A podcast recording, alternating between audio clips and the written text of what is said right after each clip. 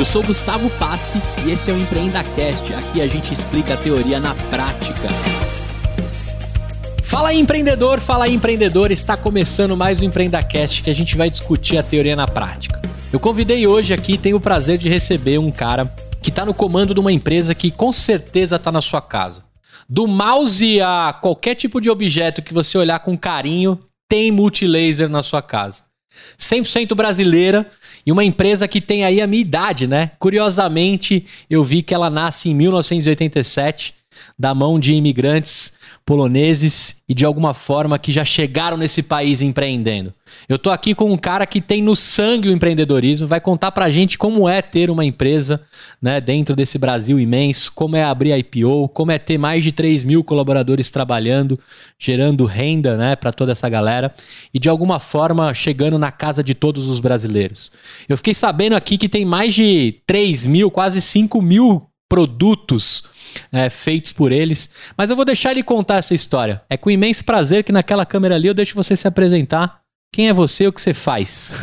olá, Gustavo. Olá a todos que estão nos acompanhando aí. Um grande prazer estar aqui no EmpreendaCast. Eu sou Alexandre Ostroviec, como o Gustavo bem falou, imigrante, filho, filho e neto de imigrantes. Uma infância muito boa, com bastante recursos. Meus, meus avós chegaram sem nada ao Brasil, mas com muito trabalho, muito duro, conseguiram dar uma boa educação para os filhos e netos. E é, eu, é, contando a história bem rápido, né? uhum. meu pai fundou em 87 a Multilaser. Seu Israel, né? Israel. Meu pai, Israel Ostroviec, fundou em 87, é, fazendo cartucho de impressora. A gente basicamente comprava cartucho vazio aí nos lixões do Brasil, reciclava o cartucho, vendia o cartucho reciclado. Em 2003, infelizmente, o meu pai vai fazer um mergulho é, de correnteza no Oceano Pacífico e ele desaparece.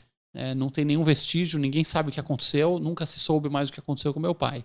Caramba. E aí eu assumi a Multilaser, tinha 24 anos na época, 200 funcionários, é, não se comparava com hoje, mas já era uma empresa que tinha seu porte nesse ramo de cartuchos. E desde lá, do, desde 2003, já venho já há quase 20 anos tocando a empresa como CEO. Cara, os 4.999 outros produtos vieram já na sua gestão, então. É, já estamos hoje com 6 mil produtos. O cartucho reciclado já não existe mais no mercado. Nem Tem lá no museu da Multilaser Tem no ou não? museu. Nós é. temos hoje na fábrica em Minas Gerais. Eh, não sei nem sabia desse negócio do museu. Não, não. Eu, aqui, eu, eu, sempre eu acho que museu toda empresa tem que ter. É, a Multilaser tem hoje um museu na fábrica. Você é, chega na, na Extrema, Minas Gerais, a nossa fábrica principal onde nós temos lá já 400 mil metros quadrados de, de área total, e tem uma rampa que você vai subindo e você vai encontrar oito containers, containers tipo esse de importação, sabe? Oito containers. Cada container nós recortamos e fizemos um mini museu dentro com um pedaço da história. Que legal. Objetos dos imigrantes, primeiros produtos dos anos 80, é, toda uma história que é contada nesse museu. E tem um vídeo que a gente pode até disponibilizar aqui depois do link, que é um, um tour virtual aí desse museu. Que legal. É, acertei por acaso e é, eu gosto muito de contar a história dos começos, assim, né? O, o fato, eu estava dividindo aqui a pauta antes de começar contigo. E o fato de serem imigrantes, fugidos de guerra em si, né? Chegar num país e começar a empreender, tem que ter muita vontade, né? Tem é. que ter muita coragem, né? É muito e... comum, Gustavo. Tem, tem, é muito comum ter empresas lideradas por imigrantes. Tem um seriado na History Channel, do Brasil de Imigrantes. São episódios de 20 minutos, cada um sobre uma família que imigrou para o Brasil. Então tem uma família judaica, que é a minha, família de japonês, família de italiano, família de não sei o que, de todos os lugares é, por exemplo, o pessoal da Balduco, o pessoal uhum. do Nubank, o pessoal da Sakura, de Morichoio. Cada episódio conta uma história de Que uma legal, família. que legal. Você viu o pessoal do Google, por exemplo, são migrantes. O imigrante ele tem um certo uma pimenta no rabo a mais, né? Que pro cara, pro cara sair da Tem cidade, gana, né? É, pro cara sair do país dele, mudar de lugar, de idioma e para outro país, é porque o cara já tem um, né, essa, essa picância a mais. É. E, e, chega com o coração com três valores são fundamentais que eu recomendo para todo mundo que tá nos assistindo é, é o valor do estudo, o valor do trabalho e o valor da poupança.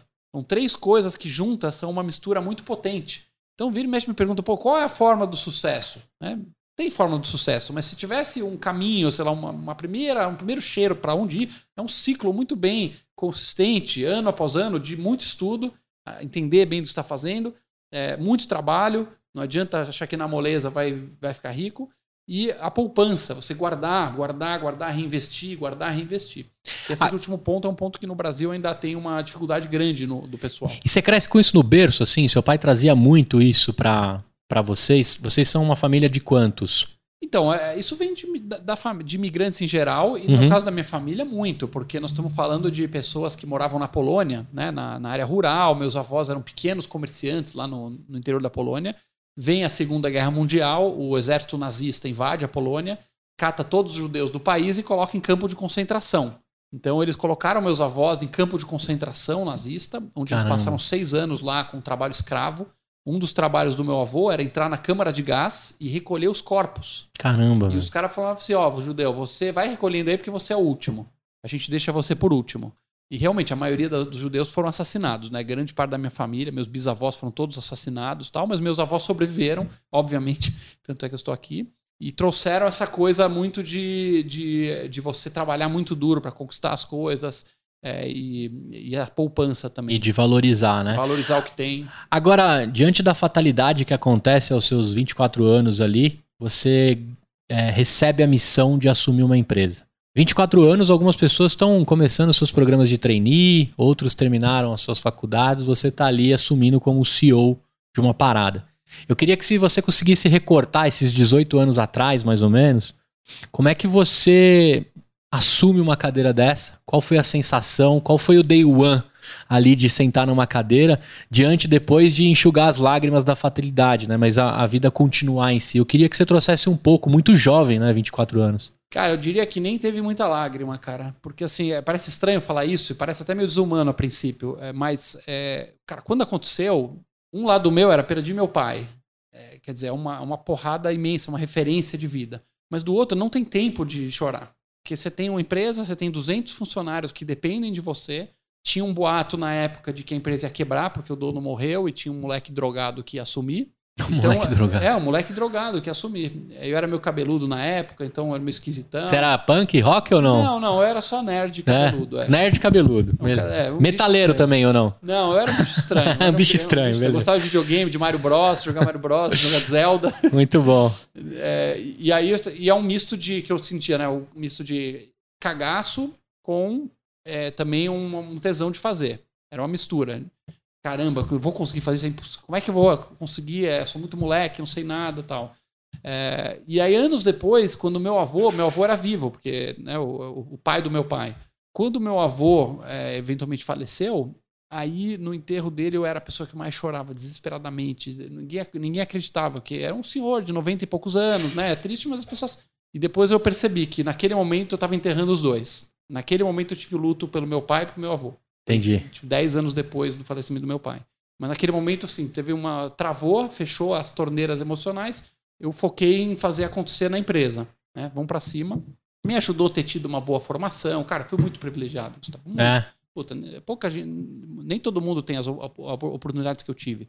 Né? Ter comida em casa, ter pai e mãe em casa, bons exemplos, melhores escolas. Era aula de piano, aula de inglês, natação.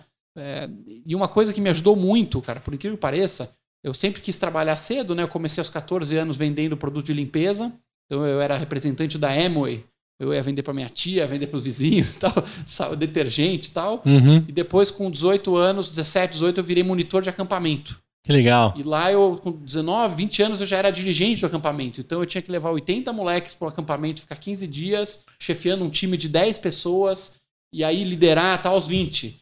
E, por incrível que pareça, essas experiências acabam valendo mais que a faculdade, porque é você na Sim, prática. Né? Na prática, total. Você tá lá de manhã no, na saída aqui da, no bairro de Pinheiros, aqui em São Paulo, de repente um monte de mãe chega com os adolescentes lá, enfia no ônibus e fala: Tó. Tó, a partir de agora você cuida. Meu, é, não quero ver esse moleque 15 dias, não deixa.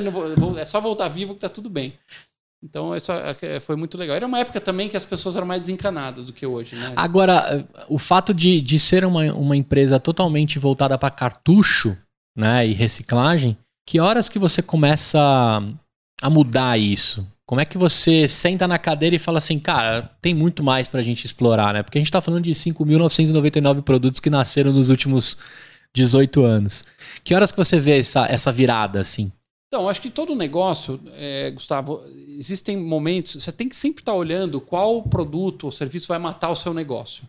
Então, com o tempo, sempre tudo vai mudando. A única segurança que a gente tem nos negócios é que as coisas não vão ficar iguais. E o cartucho começou como um bom negócio. Você comprava um, um cartucho vazio por dois, três reais, enchia de tinta e vendia por 30, 40. Então, baita negócio. Uhum. Com o tempo, como todo negócio, vai espremendo a margem. Porque o pessoal que coleta cartucho vazio percebe que tem um valor aquilo, começa a subir o preço. E na outra ponta, o preço de mercado começa a cair, porque as margens vão espremendo sempre. Todo negócio novo começa com margem alta e vai espremendo. É o que o pessoal chama, vai comoditizando, né? Uhum. Chama commodity, tudo igual. E outro problema é que o cartucho nosso era reciclado e tinha sempre um cartucho original do fabricante, no caso, por exemplo, HP ou Epson, etc. Então a gente estava sempre na mão de uma outra empresa multinacional que era dona do produto, digamos assim, do original, né, do verdadeiro, que era o cartucho HP, por exemplo, ou Epson, ou Canon, ou Xerox, ou qualquer marca. Uhum. E se esse cara baixava o preço do cartucho original, ele espremia os cartuchos reciclados. E vira e mexe acontecia isso. A HP teve uma vez que era o cartucho dela custava tipo 70 reais e ela lançou na época um de R$19,90, que era um pouquinho menos de tinta e tal. E isso espremeu muito o mercado. E aí a gente percebeu, cara, esse negócio não é, um, não é assim que a gente vai fazer uma grande empresa em cima Uhum. de reciclagem de cartucho. E aí começamos a E ver. tinha toda uma economia ali por trás, né? Pegar esses cartuchos, higienizar, encher. Era, um, era um- uma fábrica em si com, com economia circular É, ali. muita fraude, cara. Ah, é? muita fraude, muita. Porque você tem que comprar um produto no mercado que ele pode estar. o cartucho vazio, não é só olhar e comprar. Ele pode estar com a cabeça de impressão queimada, entupida. Tem vários testes que você precisa fazer para ver se está bom ou ruim. Então, às vezes, você comprar uma caixinha assim com 400 cartuchos e pagava em dinheiro, e aí você vê que estava tudo queimado. Aí é um prejuízo. Aí, porque o cara que você contratou para comprar estava trocando por produto queimado para ele embolsar vender para outro. Então a gente começou a descobrir dentro da empresa quadrilhas, quadrilhas de pessoas Do cartucho. é, quadrilhas de cartucho. Eu cheguei a ter 100 pessoas nesse departamento de cartucho. E aí os caras iam lá na rua com cheque da empresa, comprava os cartuchos, pagava com dinheiro bom da empresa. No meio do caminho trocava por cartucho queimado, vendia por fora e aí mandava pra gente os queimados. Aí botei a auditoria, que era a galera que tinha que é, testar o cartucho que o meu testador comprou. Só que aí a auditoria começava a, a ganhar propina do cara que estava comprando. Que Então começou a ter loucura. umas quadrilhas lá na empresa. Aí um belo dia eu já estava com outros negócios na Multilaser, a gente se encheu o saco, demitiu todo mundo, mandou 100 pessoas embora do departamento, fechou o departamento. Implodiu a parada. É, Pum, acabou, tchau, começa de acabou novo. O cartucho, vamos fazer outros produtos.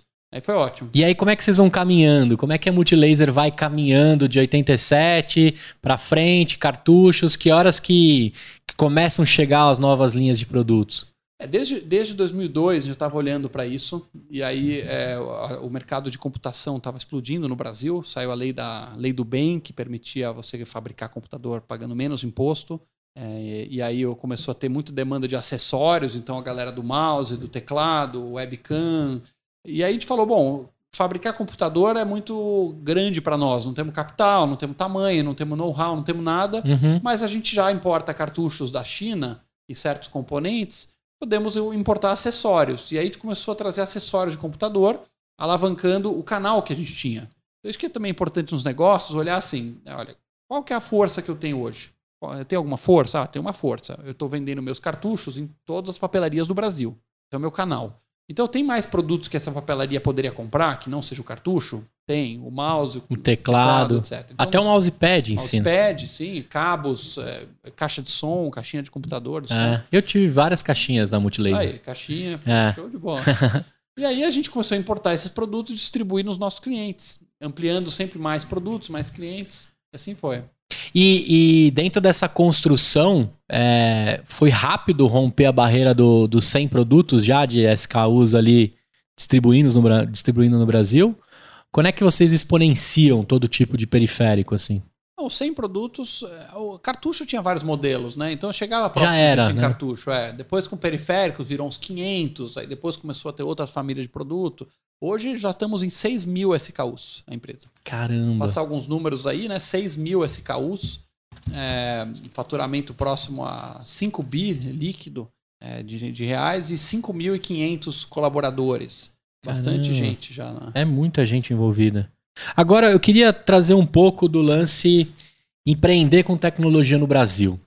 É, esses dias eu soltei um post dizendo assim, pô, trazer inovação tem, tem muita gente interessada, mas assim que chega o caminhão da inovação, passa em seguida da burocracia. Esse país gosta de dar uma burocratizada, principalmente para empresas é, brasileiras conseguirem se estabelecer com tecnologia. Queria que você contasse um pouco do que é esse cenário. Eu estou errado do que eu estou falando? Como é difícil trazer tecnologia e fabricar tecnologia no nosso país? A Multilaser tem que dar muitos pulos aí de muros e, e quebrar muros né, para conseguir fazer. Como é que é esse cenário? Olha, o Brasil é um país bem burocrático mesmo para operar, mas eu não diria que é só na ramo de tecnologia. Você, você respirar no Brasil é complexo como empresa. É, para tecnologia, é como qualquer ramo. Você tem que abrir uma empresa, tem complexidades, fechar uma empresa aí é o um inferno. Boa sorte. Cara. Boa sorte fechar, fechar uma, uma empresa. empresa. É inferno. Pagar impostos é uma loucura. Ninguém sabe quanto tem a pagar, nem o fisco, nem o, o, governo, nem os políticos. Ninguém sabe exatamente quanto tem que pagar, porque a regra é imensa e contraditória e muda o tempo inteiro. É, para você ter uma ideia, uma curiosidade só, a gente fabrica computador, né? Fazia em Minas Gerais. E aí, beleza, estamos lá em Minas Gerais, de repente é, veio uma decisão do, do STF, né, do Supremo, que tem um crédito lá de IPI, de Manaus, mudou uma regrinha lá. E aí Minas Gerais deixou de ser competitivo passou a ser competitivo fazer em Manaus. E aí lá vai a Multilaser, bom, vamos mudar a fábrica para Manaus, e aí a gente começa a levar linhas de produção para Manaus, etc. Aí agora esse, esse semestre, agora esse mês, nós tivemos uma, uma decisão do Ministério de reduzir o IPI, que é uma ótima notícia para o país. Ótimo, uhum. super a favor. Mas veio assim, de canetada, de surpresa, e é para ontem, literalmente para ontem. Todos os produtos que, que, que a gente estava vendendo já tinha cancelado as notas, e aí com esse IPI, Manaus deixou de ser competitivo. Minas Gerais ficou melhor. Lá vai a gente, não, peraí, pelo amor de Deus, pega as linhas de produção, são funcionários, é linha de produção, é, tu, é, é, um mundo de coisa que tem que fazer. E já começando a preparar a, a migração para Minas Gerais.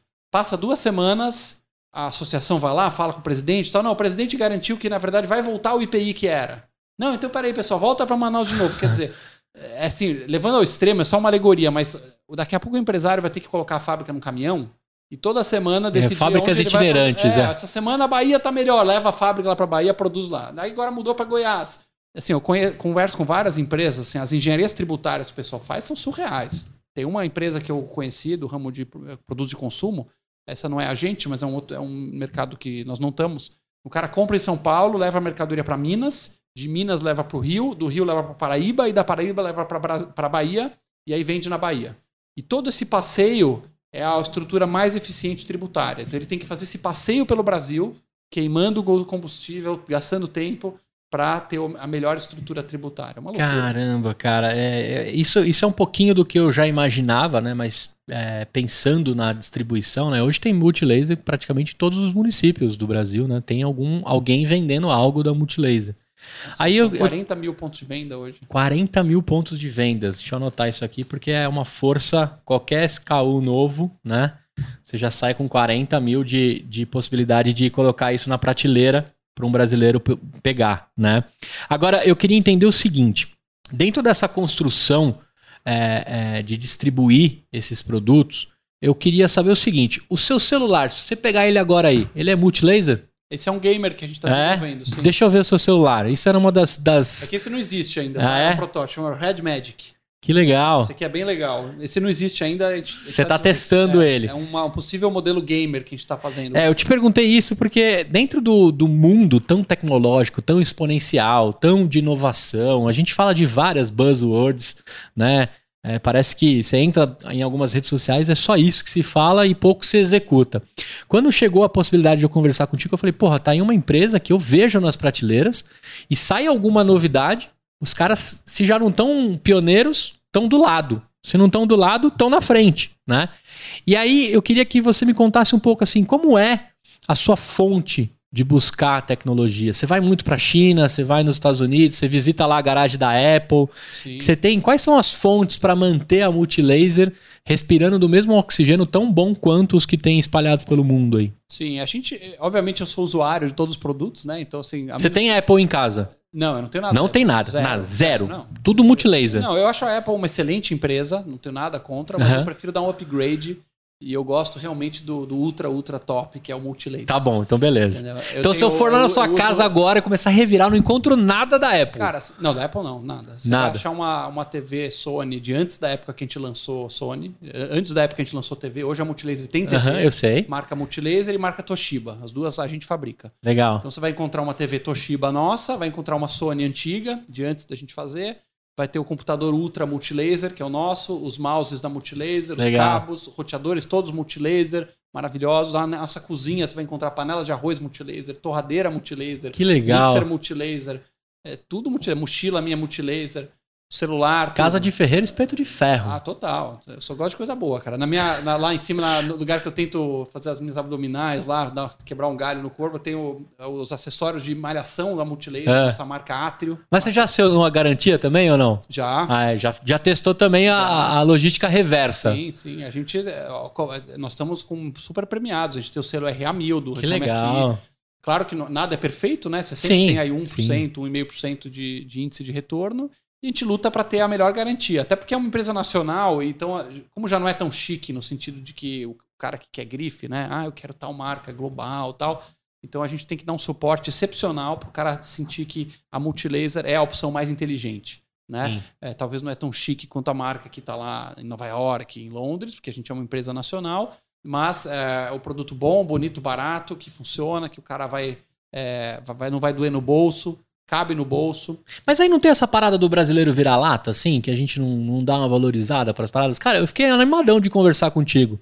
Né? Se eu tivesse a possibilidade de conversar com qualquer executivo da Apple ou de uma outra grande empresa mundial, eu ficaria feliz. Mas eu fiquei tão quão de ter você aqui na mesa. Porque eu acho que o negócio de ser 100% brasileiro e de, diante de tanta dificuldade e barreira que vocês enfrentam para deixar de pé uma empresa, eu, eu, sinto que a gente tem que valorizar, mas eu não percebo isso de todo mundo. Você acha que tem um lance do brasileiro assim, pagar pau mais pra, pra coisa gringa, assim, na hora que você dá um rolê pelo, por esse Brasil imenso?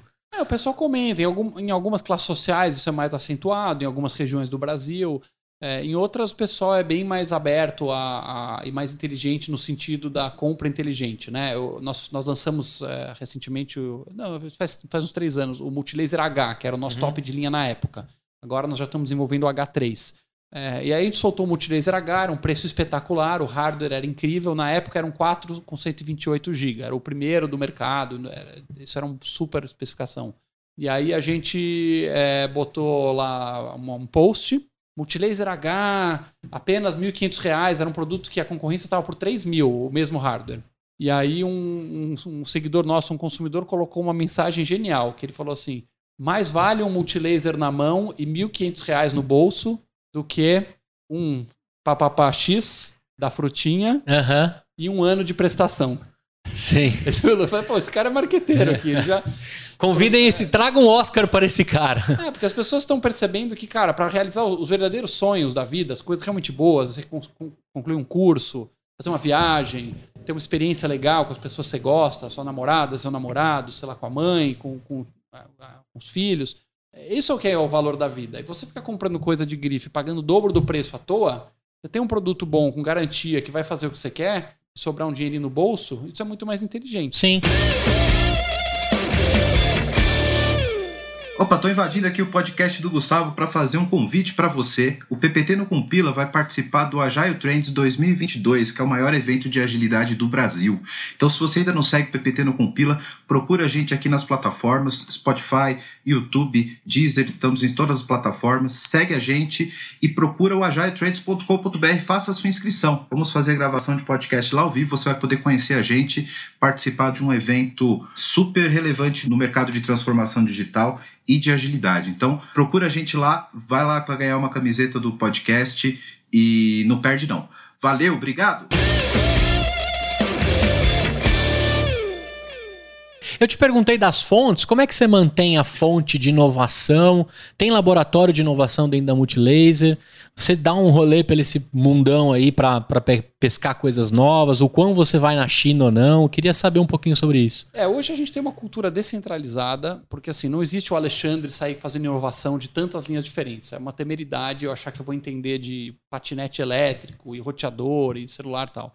Nós temos hoje 13 unidades de negócio na Multilaser São times é, por tipo de negócio. Então, tem o time de esporte, o time de eletrônico saúde, o time de pets, o time de, é, de celular. E esses times têm é, desenvolvedores de produto, tem engenheiros, tem pessoal de marketing, pessoal de embalagem. É, eles vão sempre em feiras internacionais, como você bem falou, feiras na Alemanha, feiras na China, feiras nos Estados Unidos. Israel também Israel, tem bastante tem coisa legal. Coisa. E eles vão inovando, né? Vão vendo tudo que está vindo, quais são as tecnologias que tornam a vida multimelhor. Porque no final do dia, Gustavo, é, a Multilaser existe por um motivo. Temos uma razão de existir. É trazer tecnologia para tornar a vida multimelhor. Então, aonde tiver tecnologia que melhora a vida das pessoas, a gente está lá, trazendo um produto é, bom, com qualidade, acessível, com tudo o que as pessoas querem. Agora, sabe que recentemente eu precisei de um mouse, né? Recentemente, estamos falando de uns 5, 6 meses. E aí eu estava desesperado por um mouse Bluetooth, né? Eu gosto, já, já tava acostumado. E vocês têm um, cara, que é a anatomia perfeita da minha mão. E aí eu falei, puta merda, pra achar isso aqui de novo, vou ter que vasculhar aquela calunga que eu comprei. Aí eu lembrava a calunga, lembrava o corredor. Lógico, fui lá correndo, né? A calunga tem muita coisa de vocês. Sim. E aí cheguei lá, não tinha. Aí abri o Mercado Livre e falei, e agora pra achar, né? Cara, grata surpresa. Botei o mouse, já veio três, quatro opções. Aí eu descobri um mais parrudo ainda. Comprei e eu tenho ele até hoje. Vou te falar. Cara, a galera vai achar que, que não tem nada combinado aqui, tá? Mas o meu filho já jogou esse mouse para todos os lugares possíveis que você quer imaginar na minha casa. E ele tá firme e forte. Pô, como meu amigo, já resiste há seis meses ao João Pedro, né? Caramba. É, a pega... prova de João Pedro. A prova de João Pedro. Que ele pega o mouse e ele quer brincar como, como criança, né? Também Sim. vou trabalhar, pai. Então, criança acaba fazendo. É? Ele tem três aninhos e ah, cinco meses. Então, esse mouse tá resistindo firme e forte. Eu fiquei feliz que eu encontrei no Mercado Livre com um valor mega legal né? Entrega no mesmo dia, ainda, ó, Mercado Livre, eu não tô ganhando nada com vocês, mas vou dizer que vocês entregaram no mesmo dia e foi muito show de bola. E, e aí eu queria, quando você fala dos 40 mil pontos de vendas, eu tenho muito na minha cabeça que Calunga é um grande, um grande distribuidor de vocês. E aí, quando você vai na parte de eletrônicos, de coisas da, dos grandes hipermercados e supermercados, eu sempre vejo a marca de vocês bem é, ressaltada ali.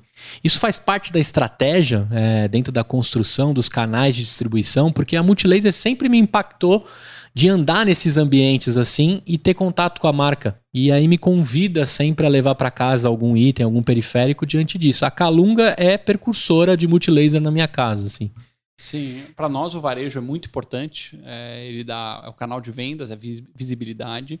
E é, a Calunga certamente é um dos principais parceiros nosso, parceiraço. Parceirão, né? Excelente né? empresa. Os hipermercados também, nós estamos nos maiores, né? Hipermercados. Nós estamos as lojas de varejo também, as lojas eletro, de eletromóveis. Estamos é, em outros canais também. Que Tem loja imagina. própria também, Multilaser? Nós temos uma loja showroom, que é só para demonstração de produtos. A gente não tem como estratégia ir direto para o varejo, para não Entendi. conflitar com, com todos cliente. os canais, né? Nós, nós, temos plano até de ter mais algumas, poucas, mas é mais uma loja showroom mesmo, para o consumidor poder ver todo o portfólio de produtos e aí eventualmente comprar isso no varejo.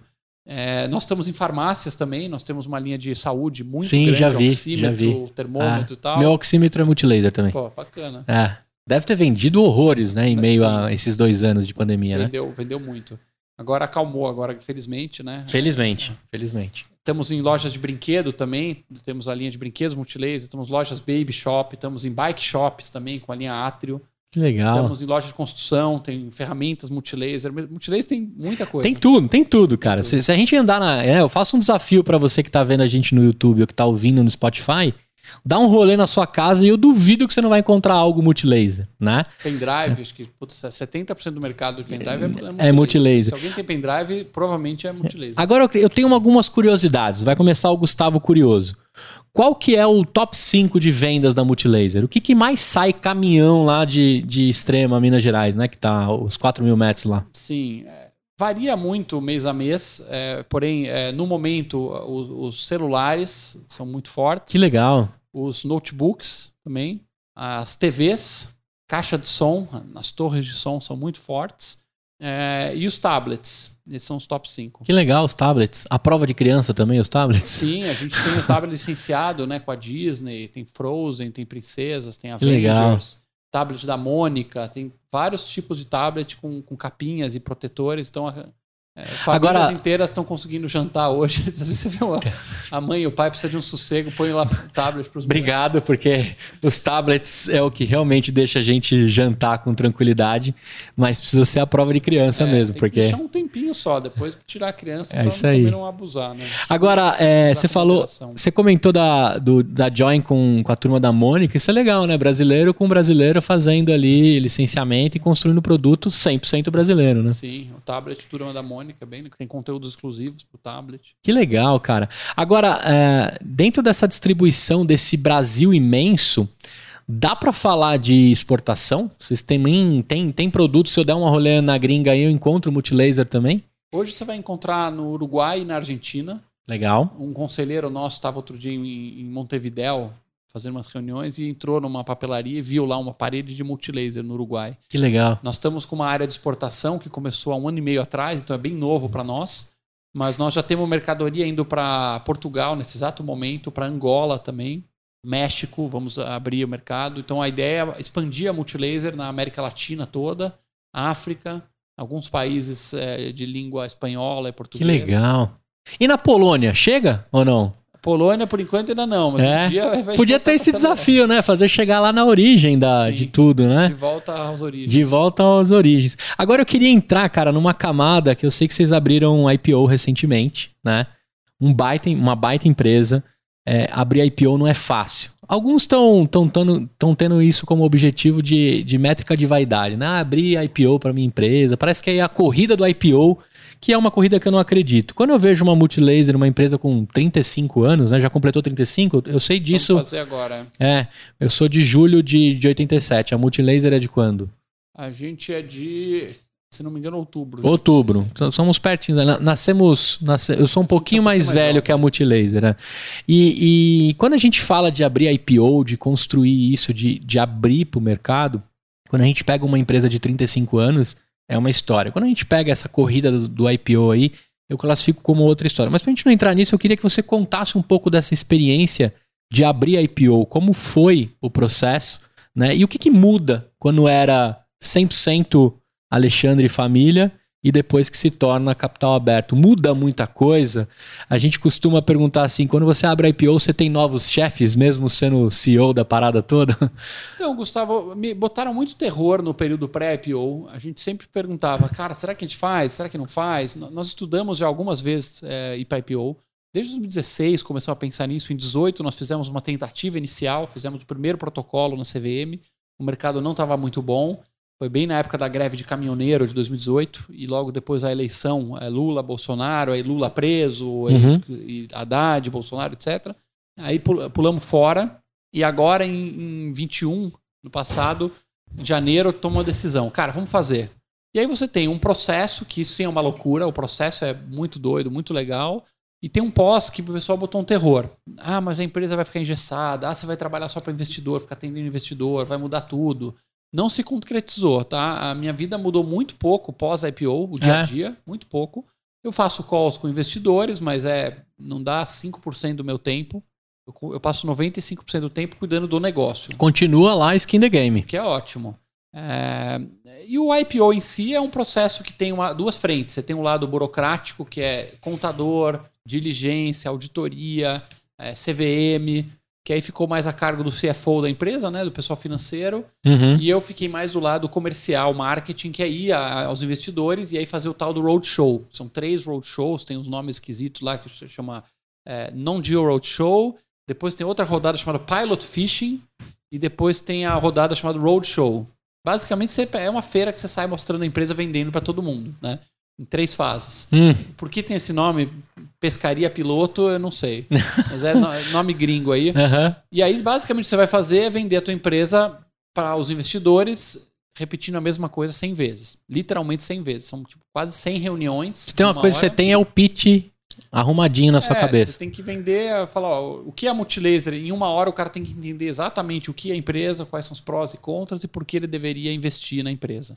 Legal. E aí no final o pessoal fala, olha, gostei da empresa ou não gostei, e o preço faz sentido ou não faz, e no final você faz um book building, né? Você eles enche o livro, então encher o livro é você botar para dentro todo mundo que topou investir. Então a gente tinha que captar é, 1,9 bilhões. Nosso objetivo era captar 1,9 bilhões num certo preço. E aí acabou entrando de demanda é, mais de 3 bilhões. Que legal. Então teve mais, muito mais demanda do que o livro. E aí gente acabou no final saindo um pouquinho. Aí rola um overbook. Aí você fala, pô, pessoal, esse preço então tá muita demanda, vamos subir um pouquinho. E, e aí quem topar entra no livro. Entendi. A gente optou por subir bem pouquinho o preço para atrair os investidores mais estratégicos. Então, por exemplo, sei lá, você tem um investidor lá gringo que você fala, cara, esse cara é muito bom na minha base, eu quero ter.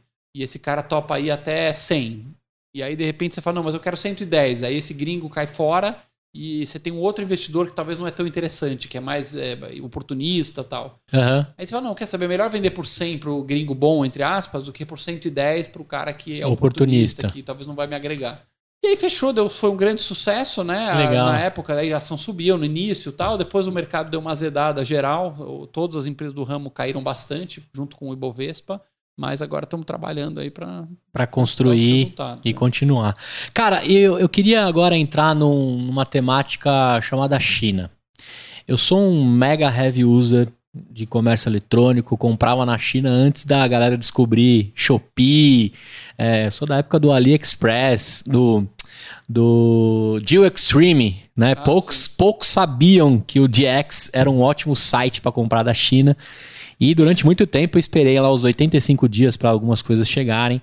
E a China aparece na minha vida há uns 8, 10 anos para comprar periférico, essas besteirinhas da internet. Depois eu paro um pouco, essa, essa febre acaba e hoje eu vejo o, o varejo brasileiro se posicionando muito com coisas da China e esses sites chineses.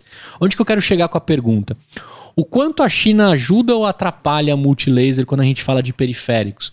E o quão a multilaser também está na China, porque vocês devem fabricar algumas coisas lá, tem coisa que vem direto da China. Queria que você contasse um pouco a relação China-multilaser para mim. Então, a, a, gente tem muita integração com a China, porque eu, eu vou para lá desde 99 ou 2000. Você fala mandarim ou não? Fala um pouco de mandarim. É mesmo? Fala um pouco de mandarim. Que legal. Depois você vai deixar uma mensagem mandarim que eu vou, vou pedir. deixar, ninguém vai saber se eu falei É, não, mas, mas, mas aí eu posso colocar no Google Tradutor. Tá bom, tá bom vamos lá. Beleza. Não posso esquecer de pedir para você falar em mandarim. Beleza. Tá mandarim, vamos embora. Nossos fornecedores, nós temos hoje mais de 700 fornecedores na China. Legal. Geralmente são, o grosso disso são componentes então, a, as telas de LCD, os chips, é, muita coisa vem da China, muitas peças né, para nossa produção. É, e tem, obviamente, sites, é, na, sites da China que estão vendendo aqui no Brasil, assim como sites brasileiros. Uhum. E eu acho que é bom, quanto mais gente vendendo, melhor. Só tem um ponto de atenção que é o seguinte: em alguns casos, existem certas brechas para sonegação. Então, acho que é importante a regra ser igual para todo mundo. Sim. Eu sim. sou radicalmente contra protecionismo. Né? Protecionismo é você dar uma protegida no brasileiro e falar assim: não, você brasileiro vai pagar menos imposto e o chinês vai pagar mais. Eu acho que isso é ruim. Eu gosto do livre mercado. O problema é que hoje o que está acontecendo no Brasil não é o protecionismo e nem o livre mercado, é o destrucionismo. Destrucionismo. Significa que a empresa nacional é, legalizada ela importa os produtos, paga imposto de importação, aí paga IPI, aí paga Piscofins, aí paga ST e paga ICMS. Aí vende para o varejo. Aí o varejo paga Piscofins, paga IPI. Fora INSS da Folha, fora imposto de renda, todos os impostos no Brasil, uhum. o cara paga lá praticamente o dobro do imposto do, do produto. Né? O produto custa 100, ela paga mais 100 de imposto.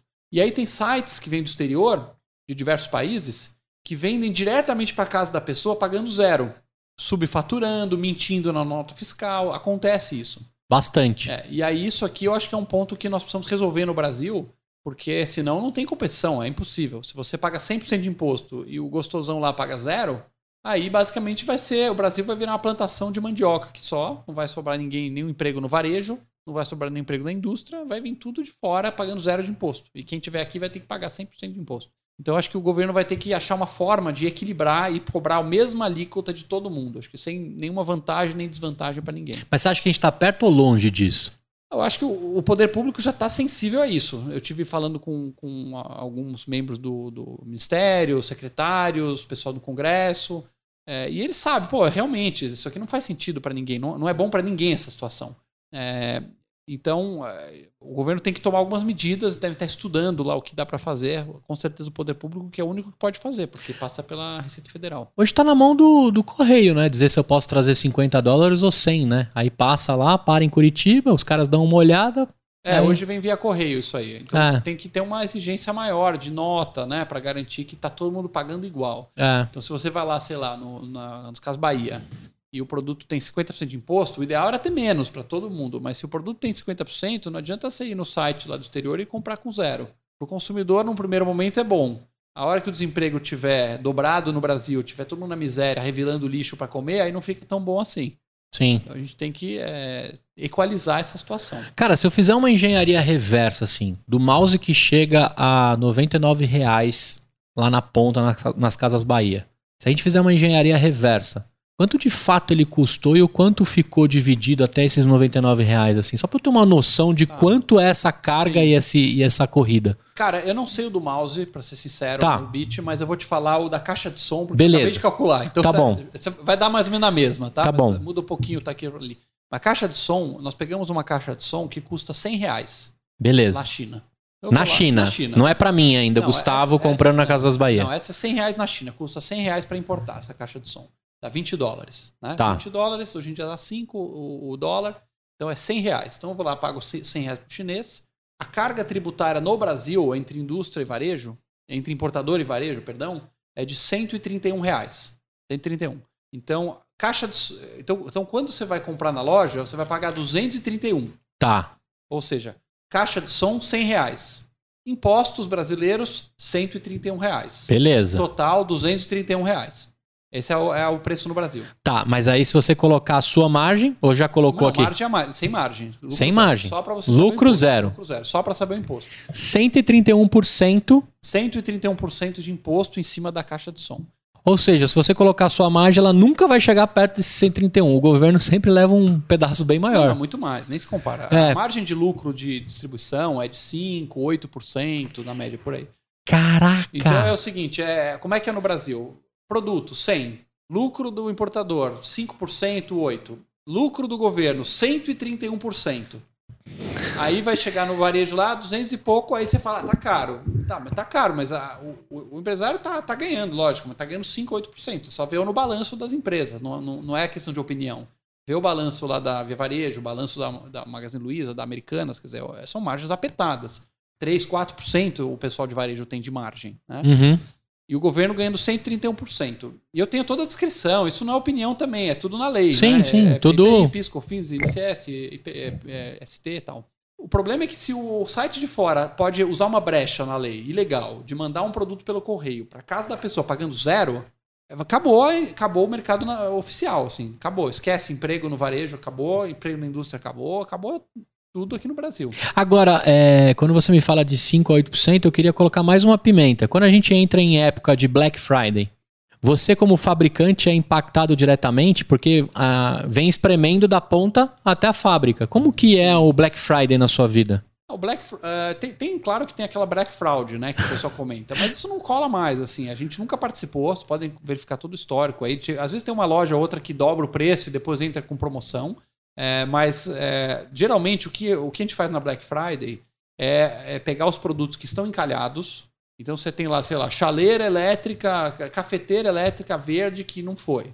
Não Tô foi, lá não com- combina com nenhum projeto de É, arquitetura. Os palmeirenses não quiseram comprar, não, sei não foi. Não Tá rolou. vendendo. Aí ela custa 100 reais. Aí você fala, quer saber? Vamos se livrar disso. Põe a 70 na Black Friday. Aí o varejo ainda põe mais um desconto. E aí você tem uns preços milagrosos para todo mundo comprar. Então Entendi. a Black Friday, por natureza, o jeito certo dela funcionar é você fritar os produtos antigos para limpar o seu estoque e trazer novidade. O americano faz isso bem, Isso que né? ele faz. É. Nós aqui demos uma pisada de bola, porque nós fizemos dois erros aqui. A, a indústria brasileira, o varejo, nós botamos muito perto do Natal. Então ela já está em novembro, ela já mata o Natal. E a gente tem colocado lançamento na Black Friday.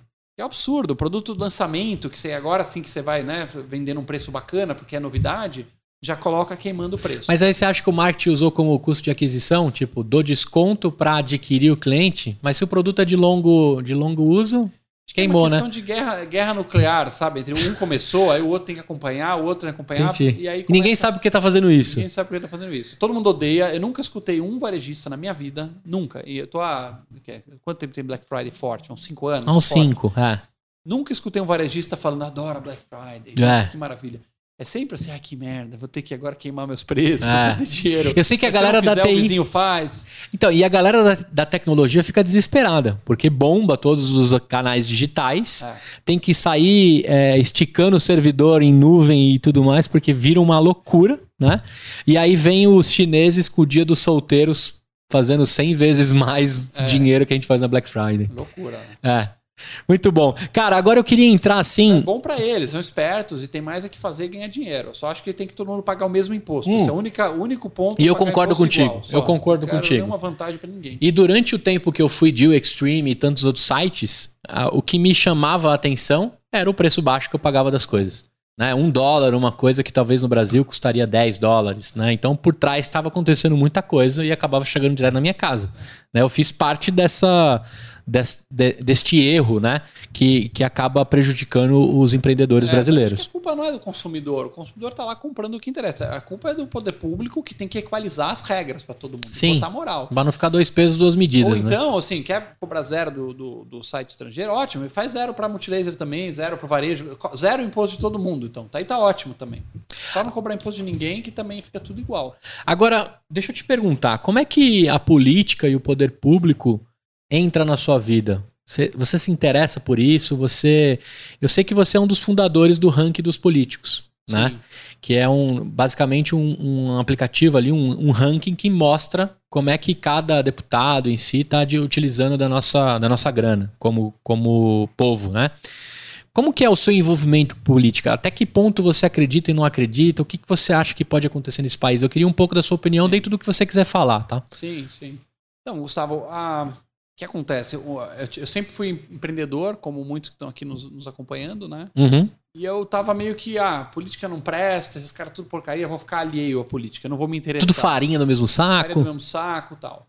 Só que essa atitude, ela não resolve o problema. Porque, assim, é, ainda que você esteja criando riqueza aqui pra você e pra tua família, se você deixar a política, é, se você deixar a política abandonada, ela vai ser obrigatoriamente tomada de assalto pelos piores. E os piores vão se interessar por você. Cara. Você pode não se interessar por política, mas eles vão se interessar por você pelo seu bolso. A gangue vai vir te roubar.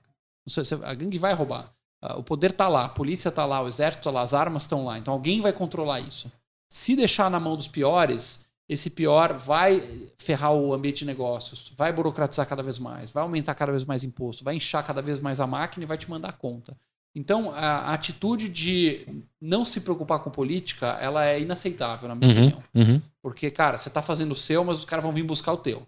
Entendi. E aí, ao longo do tempo da jornada, eu fui vendo isso, né, como empreendedor, que tem toda a maluquice que é o Brasil, e comecei a pensar numa forma da gente começar a devolver o tiro lá para Brasília e virar o jogo. E o melhor jeito é a gente atuar no Congresso. O Congresso Nacional é quem tem o poder no Brasil. A gente fala muito aí de Bolsonaro, Lula, terceira via, tal, que, que é uma pauta importante e cada um tem a sua opinião. Eu não vim aqui discutir isso Uhum. super importante, mas muito mais importante que o presidente da República é o Congresso. O Congresso é o centro do poder do Brasil. Eles têm a grana, eles têm as leis, eles têm as aprovações, A caneta. a caneta. E o Congresso hoje muita gente não está nem aí para o Congresso. Esquecem quem votou, é, o pessoal que é mais Bota palhaço. vota em palhaço, ou troca o voto por um saco de arroz aí, ou uma, uma, uma dentadura para a tia, né, que o deputado arrumou. Isso é muito ruim. O ranking dos políticos é uma forma objetiva, né, um portal no, no site políticos.org.br. A gente criou um portal e a gente avalia todos os deputados e senadores, do melhor para o pior. Tudo que o cara faz. Estamos com uma lupa no cara. Devolveu a lupa para os caras. Então, é, Raio-X mesmo. X, você vai à sessão ou você falta? Você aparece, você fica torrando grana à toa de gabinete ou você é econômico? Você tem mordomia, motorista oficial, auxílio isso, auxílio aquilo? Que leis que você vota? Você vota leis pró-cidadão ou você vota leis para tomar mais dinheiro ainda para gangue? É, isso tudo gera um ranking de 1 até o 594, que é o último. Uhum. Né? E os caras estão lá ranqueados. Você põe lá políticos.org.br na internet e você já vai ver do melhor para o pior é, todos os políticos do Brasil. O projeto não é partidário, tá? Ele é qualquer político de qualquer partido pode estar bem ou mal. A gente não é filiado a nenhum partido, não estamos com rabo preso com ninguém. Uhum. É simplesmente uma avaliação objetiva que vai ajudar o eleitor agora, já em outubro, a gente apertar o número dos caras lá e o confirma. Né? Temos que votar nos bons políticos, reeleger esses caras, e eles existem. Ah, nós temos mais ou menos 150 bons no Congresso hoje. Na minha avaliação, tem 150 bons políticos. Ah, é? Bom mesmo, firmeza. Firmeza. E, o ranking mostra isso. Mostra isso, tá lá. Os 150 primeiros, é, qualquer partido, tá? Ou então a gente recomenda o eleitor entrar no Políticos, ver quem você mais simpatiza dos melhores lá. Tem nota. Então você tem o nome do cara lá, Zé da Silva, nota 8, o outro, nota 7, nota 5, igual a escola. Entendi. Tem de 0 a 10, tá lá também de 0 a 10. E os caras nota 7 para cima, é, os caras nota 7 para cima são caras legais, que dá para votar. Legal. Pega um cara do seu, do seu estado que você gosta, um partido que você simpatiza, nota 7 para cima, beleza. Agora, os caras porcaria, nota 3, nota 4, não vota no filho da puta. É isso é aí. só isso, cara. É. Se você for lá no, no outubro, apertar o botão do filho da puta e o confirma, então você merece ser roubado mais quatro anos. Né? Porque você foi trouxa, desculpa. Você tem um, em um minuto, você entra no site e já vê quem é quem. Aí você. E vocês buscam tudo isso nos órgãos públicos de, de transparência, da É, política de transparência. achismo, é tudo informação objetiva do, do site do governo mesmo. A gente pega o dado Animal, deles, animal. compila, simplifica e resume. Então não é coisa que a gente inventou. Tá lá, esse cara votou, por exemplo, o fundão eleitoral. Você gostaria de pagar do seu bolso a campanha eleitoral dos, dos vagabundos? Não, Não. nunca. O, o- eles aumentaram o fundão eleitoral.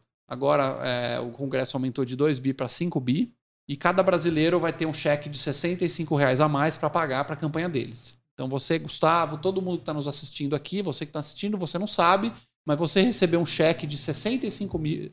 Boleto, um cheque não, um boleto, né? pra É, você recebeu um Você recebeu boleto. um boleto. Você recebeu um boleto de 65 reais que você é obrigado a pagar, porque estar nos impostos que estão escondidos no produto que a gente compra.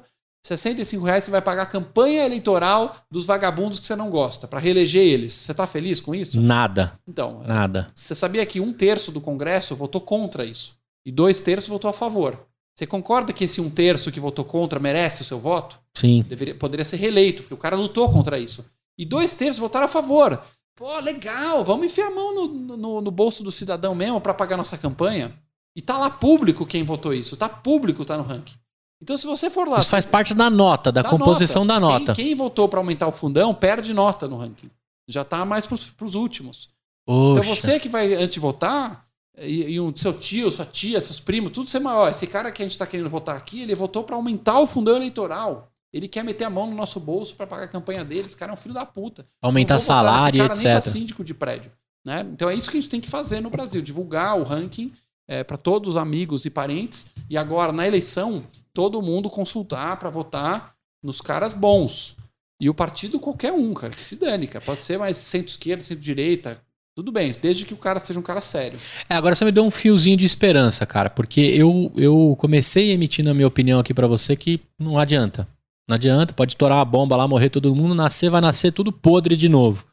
Mas só de você ter falado que 150 dá pra gente pelo menos dar um votinho de fé, já me dá um fio de esperança. Então eu tenho que ir lá no políticos.org.br e de cara já vou ver ali entre os 100 e 150 primeiros quem presta e quem não presta dentro do que tá fazendo desta, É. desta gestão dos últimos quatro anos. E pode ser que você não vai com a cara de um ou outro, porque, ah, eu não gostei do discurso desse, mas é o cara sério, ele votou certo, ele, ele não gasta dinheiro demais, ele não falta, não tem processo judicial, porque a gente tem também a integração com o Tribunal de Justiça. Então, se o, cara, tá- se o cara tomou processo de, de corrupção e tal, ele perde ponto no ranking.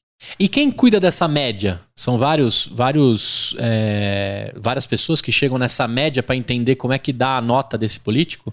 É, as votações, nós temos um conselho de leis, são 30 economistas e juristas, pessoal de mercado bem famoso, respeitável e tal. Legal. que eles chegam num consenso, numa, numa votação de se essa lei é boa ou ruim, e o resto é muito técnico, é diretamente da base do Congresso. Então você pode clicar lá e clicando e confere você mesmo. E tem, e tem é, deputados do passado que vão agora reaparecer, porque aparecem alguns lobos aí vestidos, né? É, eu consigo também ver o histórico, mesmo que eles não, não estejam nessa última gestão dos quatro anos. Eu também consigo pegar deputados que saíram, porque não se reelegeram e agora vão aparecer de novo. Cara, sinceramente não, mas essa é uma boa ideia pra gente ir atrás. É, porque hoje a gente só coloca quem tá no atual. Quem tá no atual. Ah, eu pergunto isso porque agora aparece alguns lobos, né? Muita gente que ficou escondido. Sim. E aí vem contando alguma história. Assim como tem gente boa que no passado deve ter tido um ranking legal, né? Vai aparecer agora e vai ter que provar de Vou novo. falar com o time lá pra gente. Boa. Ah, já pensei nisso, porque eu sei que tá aparecendo alguns aí. Dito isso, e falado eh, sobre essa iniciativa, parabéns para todos os, os criadores, idealizadores desse projeto. Eh, e obrigado por ter a- a- aberto mais um pouco da minha, da minha percepção e, e opinião sobre isso. Ainda É Que a continuo. gente falou um pouco aquela coisa de, cara, quer saber? Faz a sua riqueza, É, né? e distribui. pro país. Só que eu, eu acho que isso é muito importante. Você criar riqueza é muito importante. Mas se depois os lobos vão vir roubar tudo, Não adianta. não vai resolver. E, e eles vão vir, tá? A gangue vai vir. Vai vir. A gangue vai vir. E eles não perdem Ela tempo. já vem, na verdade, né? O Brasil tem a maior carga tributária dos países em desenvolvimento. Os grandes países em desenvolvimento, o Brasil tem a maior carga. Então, Sim. a maior mordida já é aqui no Brasil. É o, e o Estado brasileiro é um dos que tem o menor índice de retorno para a população. Né? Porque tem um índice lá muito legal global que ele fala assim: quanto o país cobra e quanto ele retorna. Quanto ele devolve, né? É, você vai para Dinamarca, sei lá, ele cobra mais que o Brasil a Dinamarca, mas devolve muito. Lá as ruas são limpas, tem segurança, tem escola boa grátis, tem hospital grátis, né? Então, ok, ele cobrou muito, mas devolveu muito. Tem país que cobra pouco e também tem pouco serviço. Por exemplo, Hong Kong, Singapura, ele cobra muito pouco imposto. E ele fala, cara, não vou te cobrar, fica o dinheiro no teu bolso aí e vocês se viram para É. pagar as coisas. O Self. Brasil é um psicopata, porque ele cobra muito e devolve nada. É o pior índice, do, do- um dos piores índices do mundo de devolução para o cidadão. Que horror. Você paga o imposto e depois você tem que pagar a escola particular, porque a pública às vezes você não, não, não tem confiança. Você, você tem que usar um convênio particular, porque você não tem confiança no, no SUS. Tem que usar segurança particular, porque às vezes a rua é muito insegura. Então você paga tudo em dobro no Brasil. E, Então não e- adianta a gente falar, ah, não é comigo, entendeu? Temos que ir atrás e. e. Perfeito. Mas você tem iniciativas, tem vontade de entrar no mundo político ou não? Você como Alexandre. Cara, eu acho que eu já tô. É. Eu, já tô num papel diferente do cara que veste a camisa lá de um partido e sai pedindo voto. Uhum. Porque eu tô num papel hoje é, de um árbitro neutro. Eu não, tô, Sim. eu não sou filiado a nenhum partido, eu não tô nem aí para nenhum político, eu tô tentando apresentar para a população Que é importante cuidar disso. e eu preciso de credibilidade para isso, que é fazer o meu, meu trabalho com o máximo de isenção possível, né? Ser o juiz da partida. Se eu pegar e tirar a camisa de juiz e vestir uma camisa da de um, um time e sair jogando, aí eu estaria minando o trabalho do ranking. Perfeito. Agora, eu fiquei muito feliz em pesquisas recentes, trocando um pouco de assunto aqui, o quanto vocês acreditam na aceleração e nos empreendedores. Eu vi que vocês têm um fundo de quase 200 milhões é, de reais para impulsionar startups e construção de novos negócios. Isso partiu de você? Partiu já do momento de IPO e, e de estratégia da empresa? Como é que você enxerga essa movimentação de startups, sendo um fabricante de periféricos e varejo, né, investindo em tecnologia, startups, empresas exponenciais? Como é que nasceu esse lance aí? Eu fiquei bem feliz com as 200 milhas aí que tá na, na mesa, né? Pelo menos é o que a notícia falava. Sim.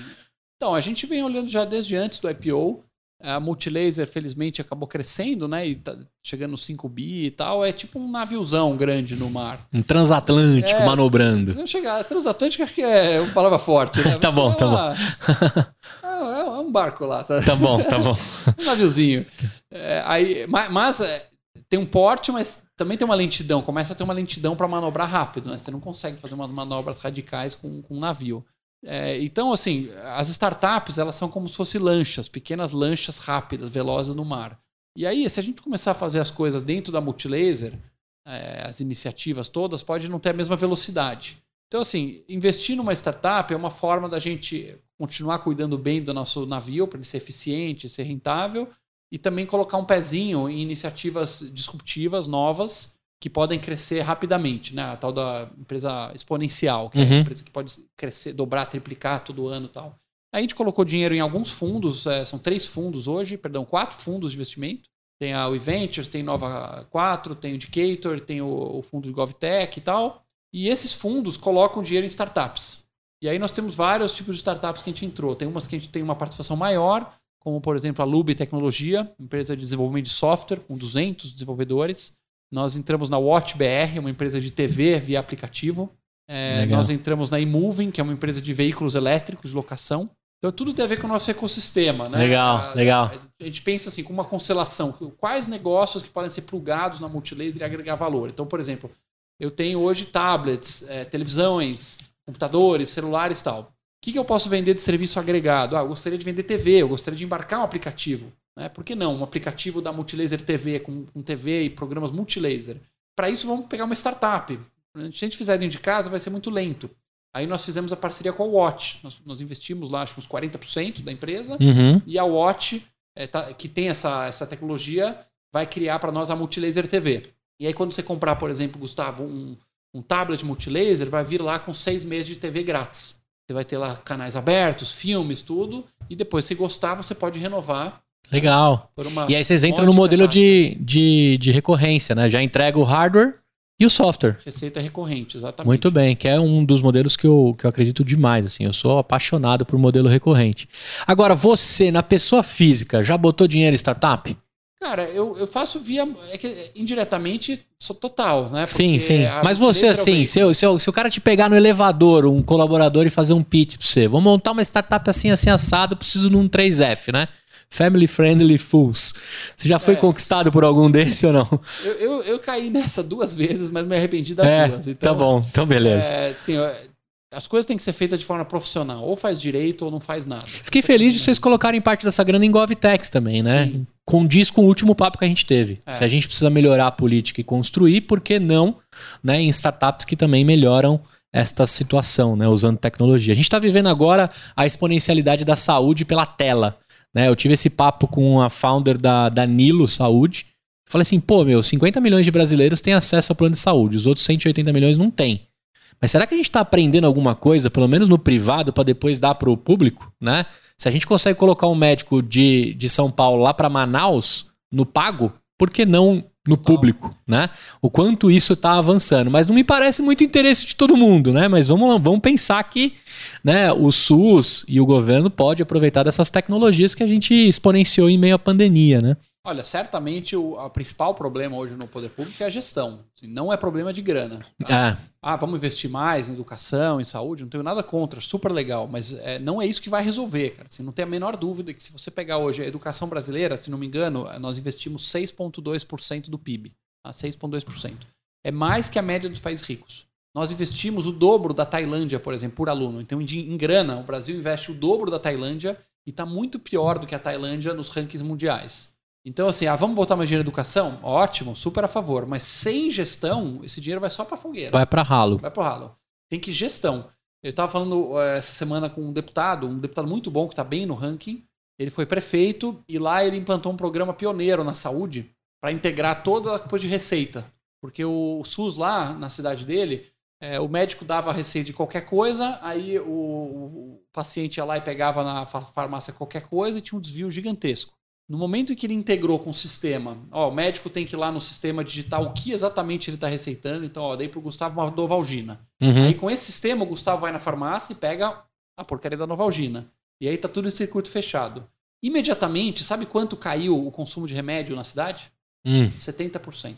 Do dia pra noite. De repente ninguém É mais ficou ninguém doente. ficou doente?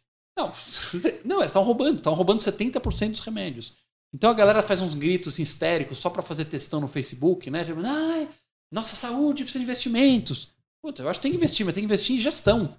Gestão, controle, Controle. ciência.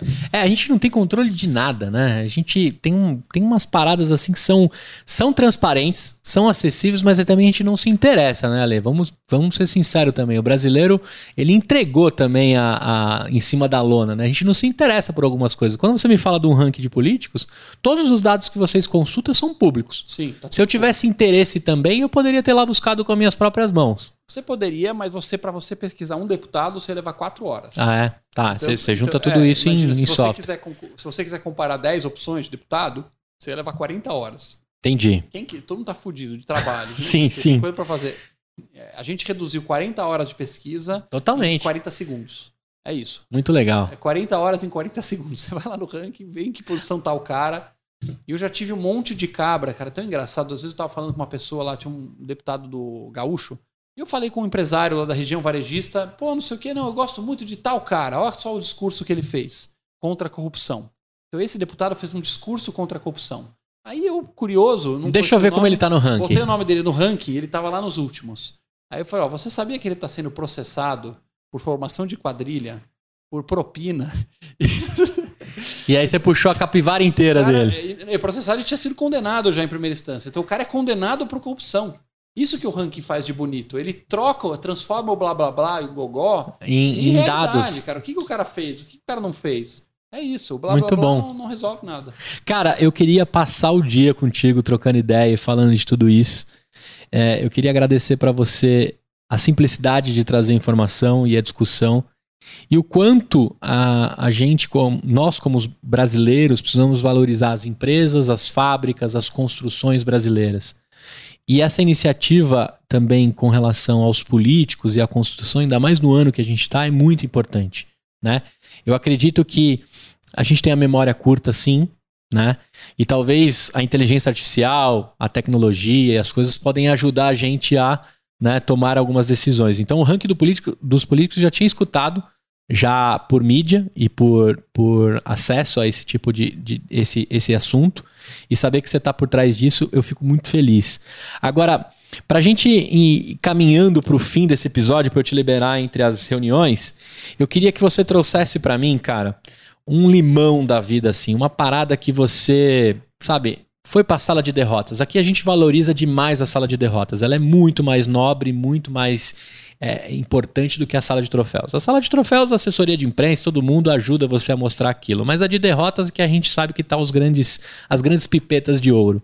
Eu queria que você trouxesse um limão da vida assim que não virou limonada, que você pode deixar pra gente como aprendizado.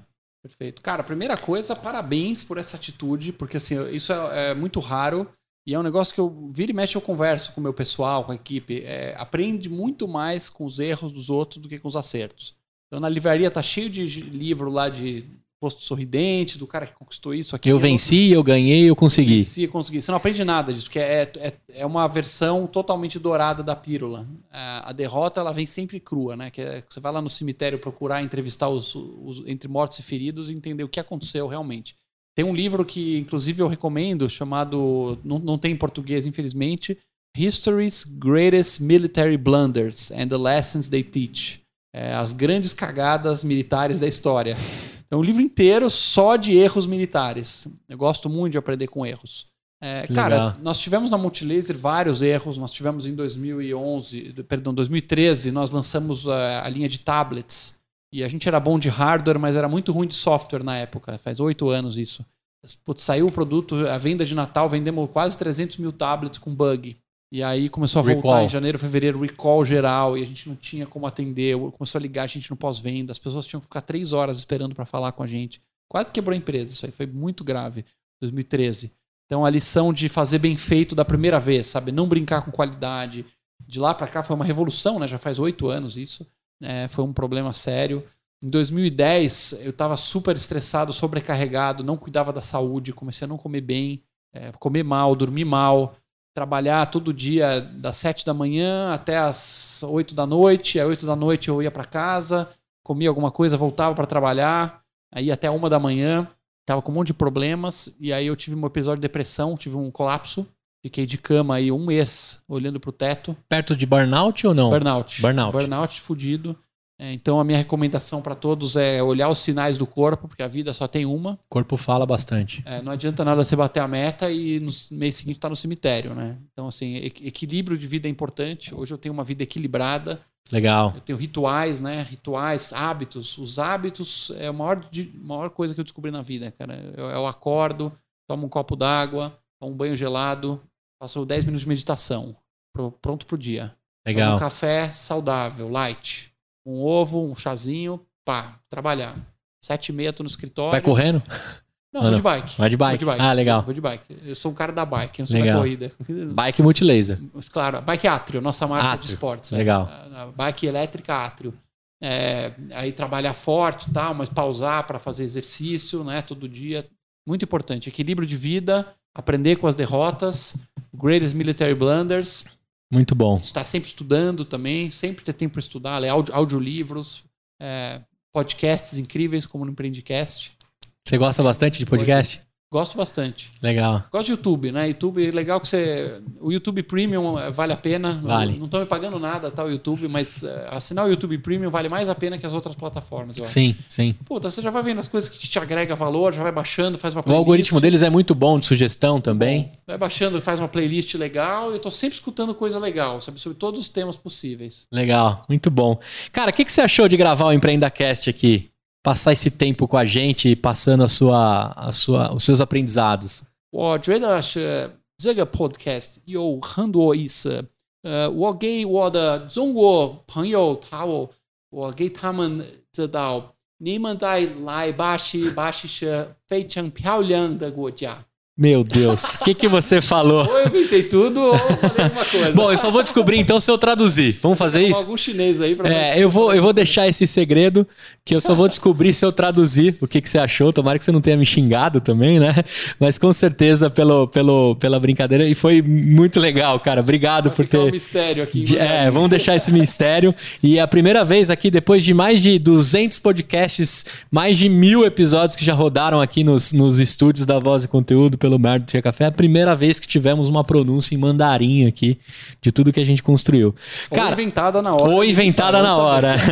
Cara, por último, é, você já deixou pra mim uma dica é, de fonte pra eu, pra eu beber aqui, pra me tornar um pouco a ler. Eu queria que você encerrasse como que a galera te encontra e, o- e quais as redes que elas podem te encontrar pra trocar uma ideia. Além de, de acessar lá o políticos.org.br, que é importantíssimo no ano que a gente tá, inclusive. Legal. Siga o ranking dos políticos no Instagram, no Face, no YouTube, no Twitter, no TikTok. O ranking dos políticos está em todas. Eu tenho Instagram, Ale Ostroviec. Tenho o meu LinkedIn, Alexandre Ostroviec. E lancei é, mês passado um livro. A gente acabou não falando, mas eu vou fazer a propaganda aqui. Opa, manda Lancei propaganda um desse livro aí. sobre toda essa questão que a gente falou de Brasil, de eh, desafios para empreender, de como consertar o governo para melhorar a nossa vida. O livro chama-se O Moedor de Pobres. O moedor de é pobres. O Moedor de Pobres. Está na internet, à venda em todos os sites. Eh, tenho certeza que vocês vão gostar. Vou comprar um, vou pedir pra você me assinar, tá? Meus ídolos são outros. Então Bom. já quero, já quero conferir. Leitura, leitura de cabeceira aqui. O que, que te motivou a escrever um livro, cara? É a mesma coisa do ranking. É, é? uma. Você já plantou uma árvore? Você tem um filho? Você tem filho? Tenho filho. tem filho, plantou árvore e escreveu o livro. Escrevi o livro, já posso morrer. Já agora. pode morrer. Esse livro é o segundo livro que eu escrevo. O primeiro foi em 2007, chamava Carregando o Elefante. Esse novo ele é bem mais completo, então eu recomendo quem me der a honra de poder me ler um pouco, é começar pelo Moedor de Pobres. Tá. Ele basicamente descreve como é que funciona o Estado brasileiro, é, assaltando o cidadão comum, roubando o nosso bolso, é, extorquindo essa gangue que, que toma tudo da gente e dá tão pouco. E o mais importante, como consertar para melhorar a nossa vida, para melhorar a vida de todos os brasileiros. Então é realmente um guia mesmo. Problema, solução, problema, solução, com bastante dados de apoio, com bastante histórias aí também de multilaser. É, então, o, o Moedor de Pobres. Muito bom. Agora, por último, eu queria documentar aqui o Alê de cinco anos pra frente, conversando com o Alê de hoje. O que, que você manda pro Alê do futuro aqui da, dessa conversa? É, olhando pra aquela câmera ali, ó, fala pra você que eu vou cortar esse trecho especialmente pra você. O que, que você manda pro Alê do futuro aí? Caramba, essa é difícil. é, cara. peguei. É cinco anos, hein? Cinco, Cinco anos. Tipo anos papo de frente. coach, né? Como é que você se vê daqui cinco anos? o RH, né? Se você fosse um animal daqui cinco anos, o que você faria? Cara, eu espero estar muito parecido com o que eu tô hoje. Eu tô muito feliz com a minha vida, uma vida muito completa, muito rápida, muito rica de experiências. Espero estar bem fisicamente, a Multilaser tá maior, sólida, com uma cultura legal de, de empreendedorismo.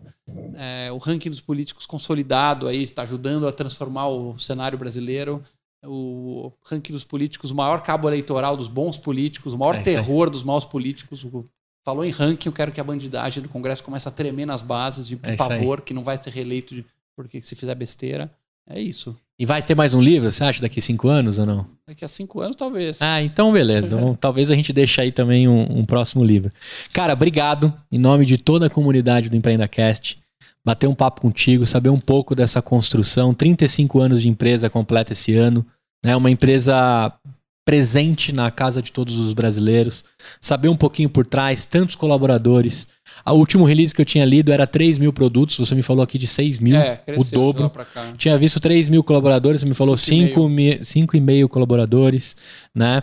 É, nem deu tempo da gente falar da Zona Franca de Manaus e tantas outras coisas que a gente poderia dizer aqui diante da construção do país, mas eu queria deixar aberto a possibilidade de você voltar para conversar com a gente, para trocar uma ideia, para inspirar essas pessoas. Tenho certeza que a galera se animou e ficou amarradão no episódio, assim como eu. Show de bola, ser um prazer. Muito bem. Olha só, você que ficou com a gente até o fim, eu espero que você tenha gostado e curtido desse episódio assim como eu. Se você está no Spotify, Lembra que a gente agora está no YouTube. Nós estamos no YouTube. Você pode ir lá conferir uh, quem é o Ale, como ele é e a simplicidade e o cara gente boa que a gente Não é nada teve. demais, tá, pessoal? Não, nada de muito especial. Mas o cara super gente boa que a gente conheceu aqui. Se você está no YouTube, não deixa de curtir esse vídeo e assinar o nosso canal. Um agradecimento especial a todos os meus patrocinadores. Jurídicoporassinatura.com, se você precisa de assessoria jurídica a partir de 300 reais. Fit Anywhere para você malhar em qualquer lugar com aplicativo. Ale, recomendo para você. Fit Anywhere pode te ajudar. Bluefields Foguete para empreendedores te ajuda aí com um playbook bem legal de aceleração com a sua startup. A gente tem Integrale Soluções também que te ajuda desde o BPO financeiro até a gestão mais adequada da sua empresa e mais organizada. E por último, idolink.bio, que são os dois brasileiros mais malucos que eu conheço lá no Vale do Silício, construindo mini sites curtos em menos de 7 minutos. Baixe lá idolink.bio e se você quiser entrar no grupo de sonhadores, idolink.bio barra empreendacast, você entra no nosso grupo. Ale, naquela câmera ali, pode dar tchau pra galera. Obrigado, pessoal, que nos acompanhou até aqui. Foi uma honra, um grande prazer. Todas as redes sociais, Multilaser, né? Não preciso explicar para vocês. Essa empresa está presente aí em todos. E a gente se vê no próximo episódio. Tchau! Fala, empreendedores do EmpreendaCast. Tudo tranquilo? Se você tem uma ideia de negócio e está na dúvida se ela é boa mesmo, ou se já começou, mas está patinando, nosso programa de validação de startups Sparks é para você. Em apenas três meses, vamos caminhar lado a lado contigo e guiá-lo nas metodologias do Vale do Silício para validar sua ideia, modelar negócio, testar o protótipo, planejar MVP, se conectar com mentores, investidores e muito mais. Chega de perder tempo e dinheiro à toa, hein? Vem com a gente. Estamos com as inscrições abertas. Acesse www.bluefieldsdev.com e saiba mais. Ou simplesmente procure por aceleradora Bluefields nos mecanismos de busca. Até mais!